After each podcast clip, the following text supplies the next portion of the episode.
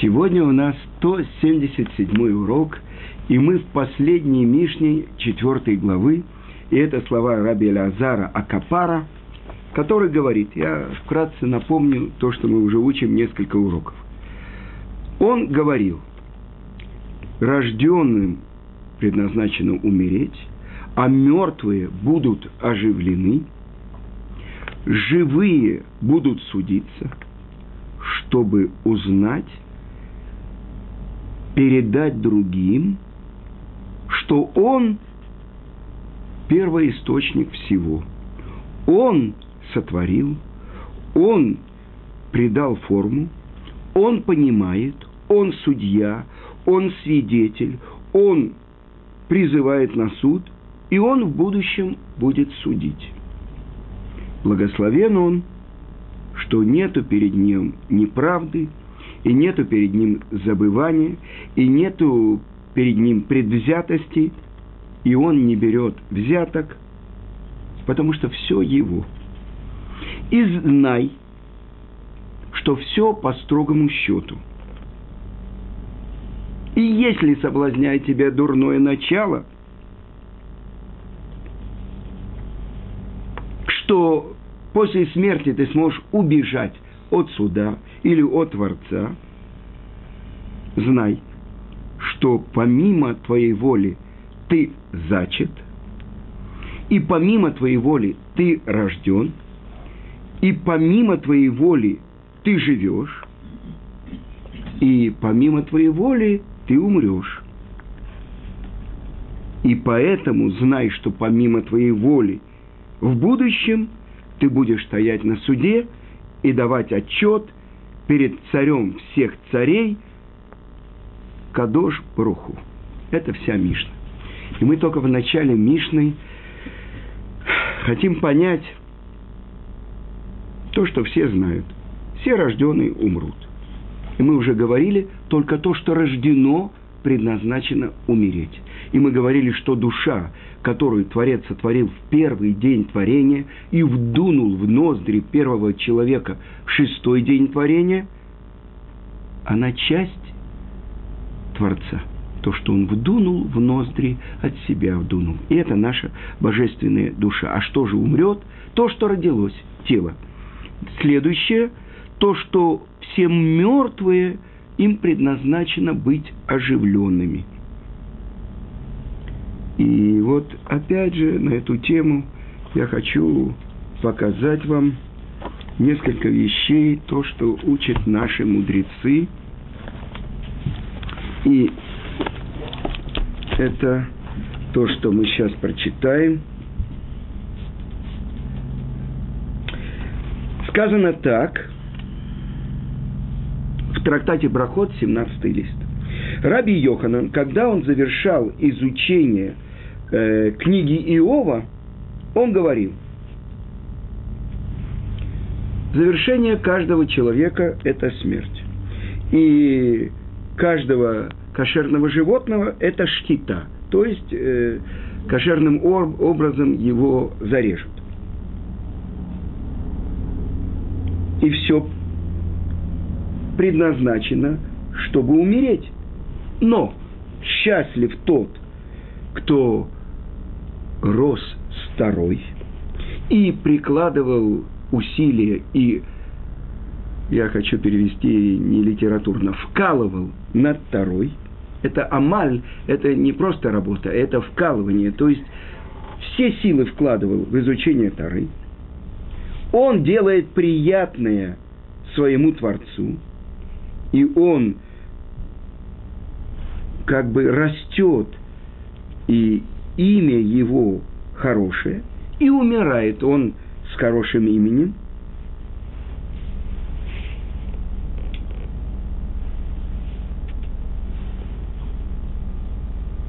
И это я хочу прочитать вам на иврите. Ашрей мише гадаль бетора, в амало бетора, в осе нахат руах лецру, Вегадаль бешем тов, венифтар бешем тов.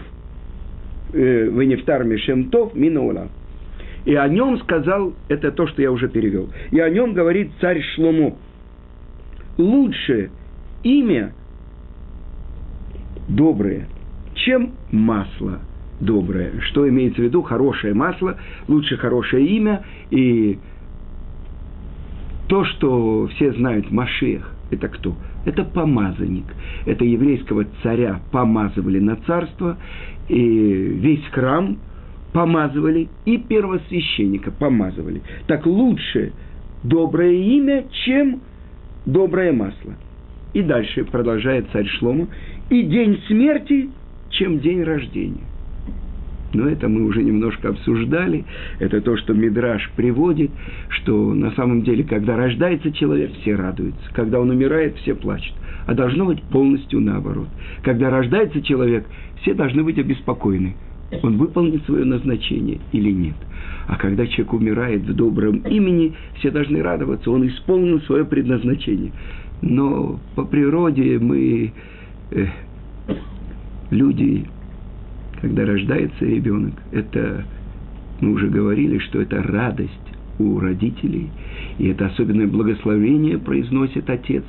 Когда рождается дочка, он говорит, что мы дожили, добыли до этого времени, а когда рождается мальчик, он говорит «тов умейтив» – добро мне и добро другим. Это благословение на то, что вы действительно новорожденный, который пришел в этот мир, чтобы он исполнил свое назначение. Говорит, продолжает э, Гемора, и это э, Гемора Аводазара – сказал Рейш Лакиш, и давайте пойдем и будем благодарны нашим отцам, что если бы они не согрешили, мы бы не пришли в мир. Как сказано, э, и приводится строчка из э, Тилим, они амарте элокиматем, я сказал, вы как всесильные, то есть как ангелы, да? Убней элион кульхем, и вы как сыновья высшие, ну, все, э, Бней Лион возвышенные, да, все. А дальше сказано, Ахен Каадам Тамутун, а после как человек, какой человек, как первый человек, вы умрете, у Кейхада Сарин Типолю, и как одни из важных людей упадете. Так о чем говорит Рейшлакиш в трактате Аводазара? Он говорит так, что э, когда еврейский народ стоял у горы Синай. И когда за день до дарования Торы, по мнению Раши, это Гей Сиван, когда взял книгу, то, что в Торе написано Сефера Брит, взял книгу Союза Мушера Бейну и прочитал перед всем народом Израиля и спросил, хотите вы получить Тору или нет – что за Сеферабрит, Раша объясняет. Это вся книга Берешит и до середины книги Шмот. И что ответил еврейский народ? Это за день до дарования Торы. Насе венишма. Будем исполнять, а потом будем учить. Исполнять – это исполнение всех заповедей, а потом будем учить, будем учить всю Тору. То есть, что бы ты нам ни дал, мы готовы исполнять. И будем учить. И что же говорит Рейшлакиш? Если бы не согрешил еврейский народ, то мы бы не родились. О чем идет речь? Сказано, что когда предварили евреи и сказали, будем исполнять, а потом будем учить, в трактате Шаббат говорится, на небе раздался голос, кто научил моих сыновей этой тайне, которой ангелы на небе пользуются исполняющую его волю и слышащую его голос. То есть сначала делающий, а потом учащий. И сказано так, в тот момент весь еврейский народ стал неподвластен ангелу смерти. Больше того, вышло Еце, вышел Ецерара из их сердец в Талмуде приводится несколько имен, что это такое, какое называется, как называется Ецерара, что он надо объяснить, что такое Ецер и что такое Ра. Ецер – это Йоцер Цура, тот, кто формирует форму. И Ра – это зло. Ецерара – дурное начало. И одно из его названий в Талмуде – он называется цафон, цафун, спрятанный в сердце человека. Так вот, в этот момент весь еврейский народ поднялся на уровень первого человека до греха. И это то, что говорит Рейшлакиш. Если бы не согрешили, если бы через 40 дней после дарования Торы еврейский народ не сделал бы золотого тельца, и что произошло? Ецерара, дурное начало вернулось в их сердца, и стали подвластны ангелу смерти, это то, что говорит царь Давид в псалмах. Поэтому как Адам вы умрете, как человек, как первый человек Адам, вы умрете. А до этого вы как ангелы. Поэтому, говорит Рейшлакиш, если они бы не согрешили, мы бы не родились. То есть те, кто уже были рождены, рождены. Теперь э, те, которые поднялись на такой уровень, то есть как ангелы, которым не нужно ничего больше, а только служение Творцу. И здесь возникает масса вопросов, ведь впрямую в Торе сказано, что Творец, обращаясь к Муше, говорит, ты оставайся со мной здесь, а скажи всем, чтобы они возвращались в свои шатры. То есть возвращались к своим семьям. Мужчины возвращались в семью. Моше отделяется от семьи, потому что он должен быть все время перед Творцом, а все другие возвращаются. Но так объясняет Рейш Лакиш. А теперь мы должны понять, как человек умрет.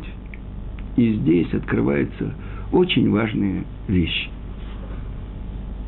Ведь первый человек, Адам, он был сотворен Творцом.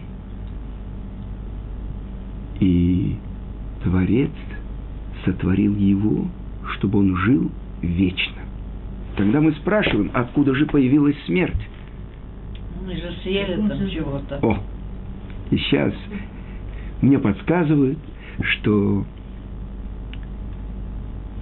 пришел грех в мир.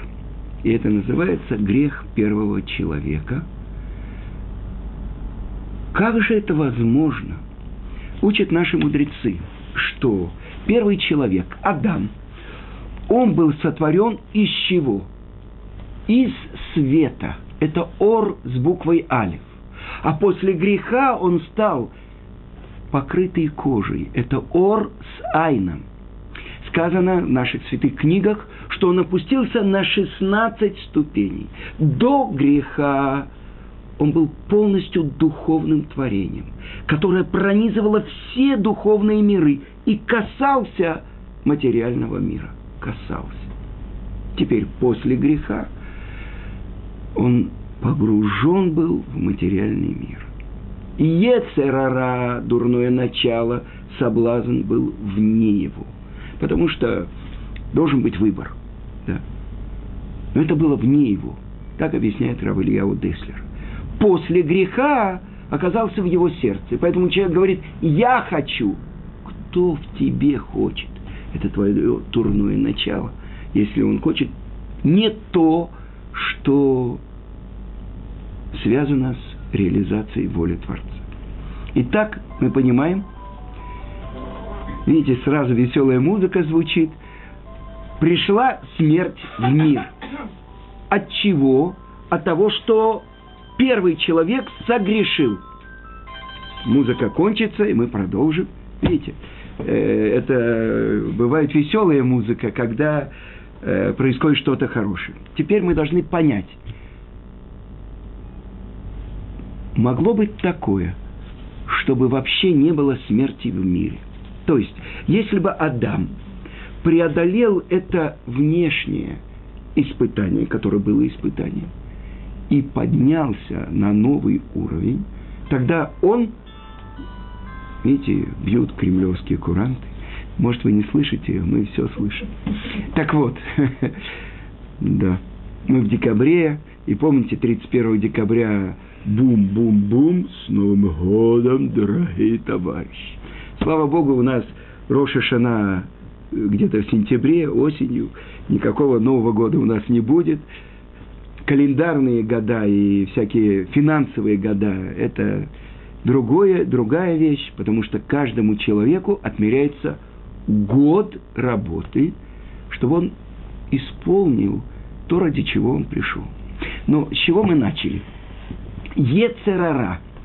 Что такое ра вообще? Зло. Если Творец не сотворил смерть, так что же такое ра? Есть тов, и сказано, и увидел Творец все то, что он сотворил в течение шести дней творения, и вот он сказал, это тов меот, это очень хорошо. И вдруг наши мудрецы открывают, я вам прочитаю, это Мидраш, сказал э, Раби Шмуль бар Ицкак, то, что сказано «тов меот», «зе Малах Хаим. Вегине Тов Меот – это ангел смерти. С одной стороны ангел жизни, с другой стороны ангел смерти. Разве ангел смерти – это очень хорошо? И на что это похоже? Это похоже на царя, который устраивает огромную трапезу – и приглашает множество гостей. И э, всякое угощение ставит. И говорит он так. Тот, кто будет есть и благословить царя, чтобы он ел и благословлял. А тот, кто не будет благословлять, будет отсечена его голова. Чем? Мечом. Тот, кто наполняет свою жизнь заповедью, заповедями и хорошими поступками, для него это ангел жизни. А тот, кто не наполняет свою жизнь заповедями и хорошими поступками, это для него ангел смерти. Что же это такое? Один и тот же. Что же это такое? Ангел жизни, ангел смерти – другие э, высказывания наших мудрецов.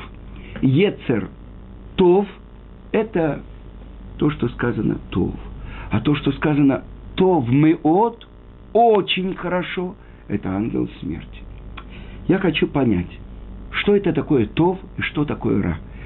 Помните, и пришел это малыш, и что это такое то, что такое хорошо и что такое плохо. Так мы должны, это на самом деле слова истории, так мы должны понять, что такое хорошо. И я слышал, как Гаон Рамой Шапира объясняет. Первосвященник в храме, у нас скоро праздник Ханука и будет связано с семисвешником, когда он поправляет фитили в семисвешнике в храме, это называется в Торе «атават нерот». Что это такое? Ухорошение свечей. Что это такое? И объясняется так. Свеча в храме – это сосуд, в котором масло, и фитиль. Значит, поправить фитиль, чтобы, если зажигается этот фитиль, масло хорошо поднимается по этому фитилю, это называется тов. Что это значит? Выполнение назначения, ради чего сотворил Творец эту вещь или этого человека. Это называется тов. А что же такое ра? И приводит Мишна. Котель рауа, сулам рауа, стена шатающаяся, э, лестница шатающаяся, раздробление, разломле, преломление. То есть то, что не приводит к цели, это называется ра. Но ведь Творец сотворил то, то есть настоящую реальность. Настоящая реальность, что это такое? Ведь только Он единственная настоящая реальность. Но Он сотворил весь мир и сотворил нас, людей, вершину творения. Так что же это такое тов? Когда человек выполняет свое назначение, исполняя волю Творца. Это называется Тов. Он приходит к цели. Ради этого его душа спустилась в мир, чтобы исправить то, ради чего он пришел. И это то, что учит в Мишле царь Шлому. Он говорит так. Ки нер мицва, ветора ор. Свеча – это мицва. А свет или огонь, да, это Тора. А теперь и путь жизни – исправление дурных качеств, то есть тохехат мусар. И объясняет Гоин, тут же Гаон объясняет Мишли, что это такое. И он говорит так. Если человек занят исправлением своих дурных качеств, то ради этого он пришел в мир. А если нет, то для чего ему жизнь? Понимаете, что он говорит? То есть мы бы сказали, как исполнять заповеди делать, учить Тору. А он говорит, это нужно для того, чтобы исправить свои дурные качества. И я слышал от Гаона Равмыш Шапира. Любой человек, насколько в нем перемешано все. Представьте себе человека, минутку, да? Ага. Представьте себе человека, которого чуть-чуть задели в автобусе. Кто-то ему что-то наступил на ногу, что-то сказал. Вдруг кровь ударяет в голову, и он оказывается в джунглях, и он дикий зверь. Э, примеров может приводить множество. То есть, что же это такое? Откуда же источник всех этих дурных качеств? Это серьезный вопрос. Человек может 50 лет учить Тору, исполнять заповеди, и остаться таким же, как пятилетний ребенок. Каким он был в детстве, со всеми своими дурными качествами.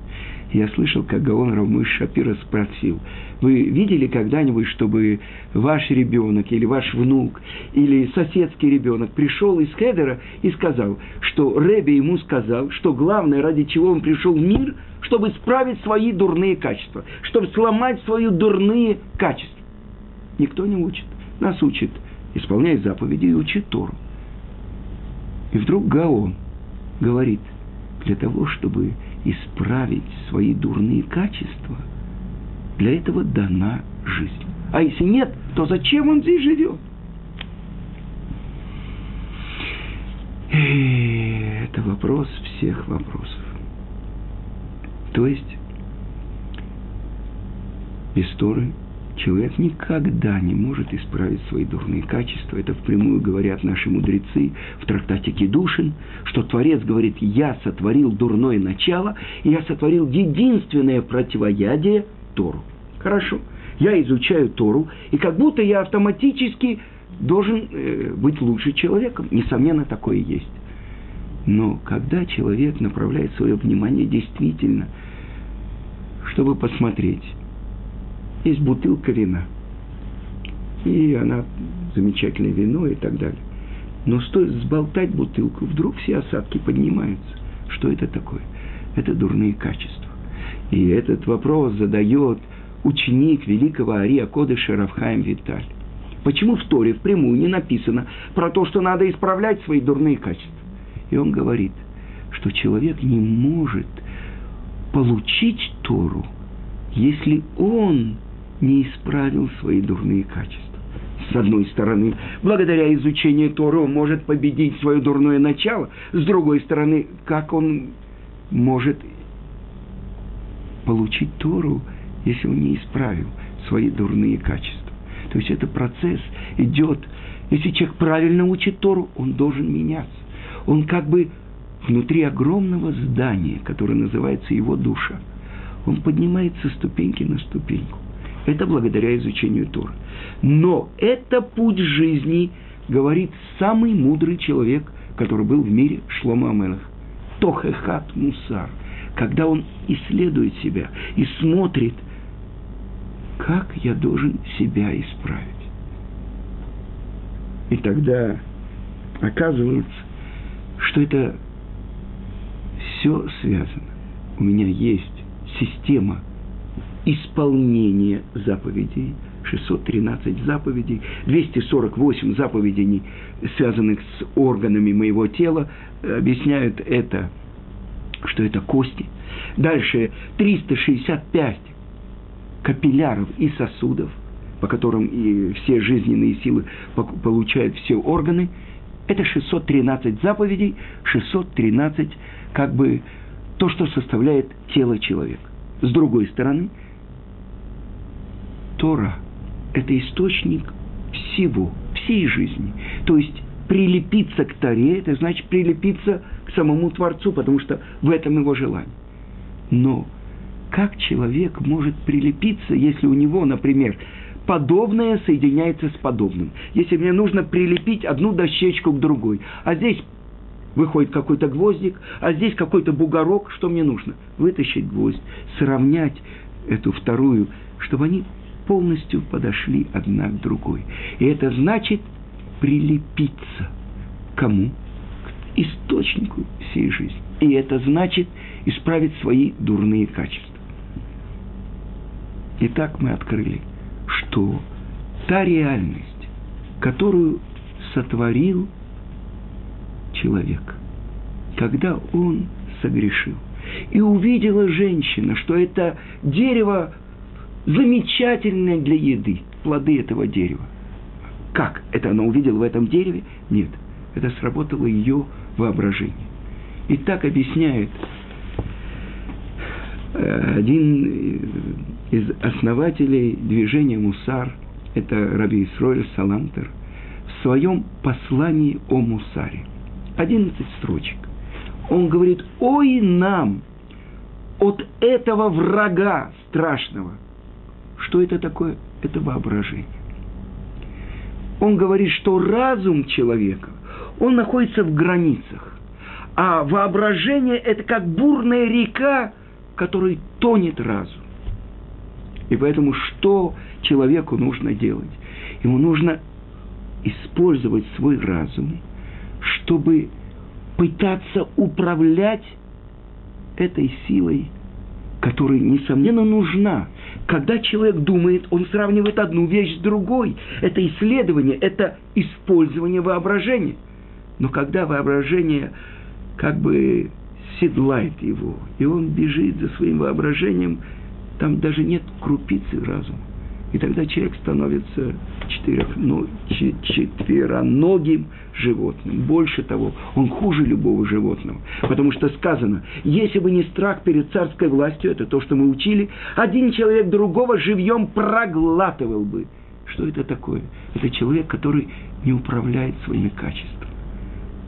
И это то, что мы учим. Жизнь и смерть.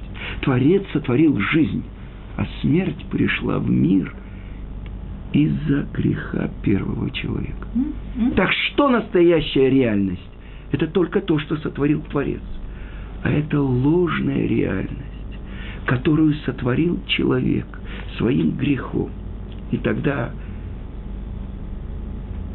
только благодаря своему разуму, которым он обуздывает эту ложную реальность, это воображение. Только так человек может выйти на путь жизни. И это то, что происходит. Через 120 лет лопается этот мыльный пузырь, и тогда открывается единственная реальность. А что является настоящей и единственной реальностью? Это то, что человек исполняет то, ради чего он пришел в этот мир. То есть волю того, кто его послал. И тогда лопаются все эти мыльные пузыри, все эти воображаемые миры, которые он построил вокруг себя. И в конце я хочу сказать, один мой родственник, он ехал в автобусе, ну, он Аврех, учится в Колеле, и он сидит в пальто, и вдруг напротив него сидит э, человек без кипы и говорит, ну что это такое? Что тебе холодно? Хол... Почему тебе Творец не греет? Этот человек ему ответил, у меня внутри горячо, а с внешней стороны мне прохладно. Он говорит, ну что это такое? Я работаю, я вкалываю, а ты что сидишь, би-би-би, би-би-би. И весь автобус как бы смотрит за этой дискуссией. И тогда этот мой родственник, он посмотрел на него и улыбнулся. Он ничего ему не сказал. А что он подумал? Он потом мне рассказал. Я тебя жалею, Потому что ты видишь свой мир только вот эти 60-70 лет, которые ты работаешь, чтобы получить пенсию, чтобы заплатить врачу, чтобы купить квартиру, чтобы купить машину. А я живу с Творцом. И это вечность. То, о чем мы говорим. Ецертов, Ецерара. Сказано, не дана Тара, но только против Ецерара. Все заповеди не даны нам, но только чтобы преодолеть дурное начало. Единственная реальность – это то, это то, что приводит к цели. Но человек выбирает все кривые пути. Но в результате все придет к одному. То, что задумано Творцом, оно реализуется. А в сердце человека может быть много разных мыслей.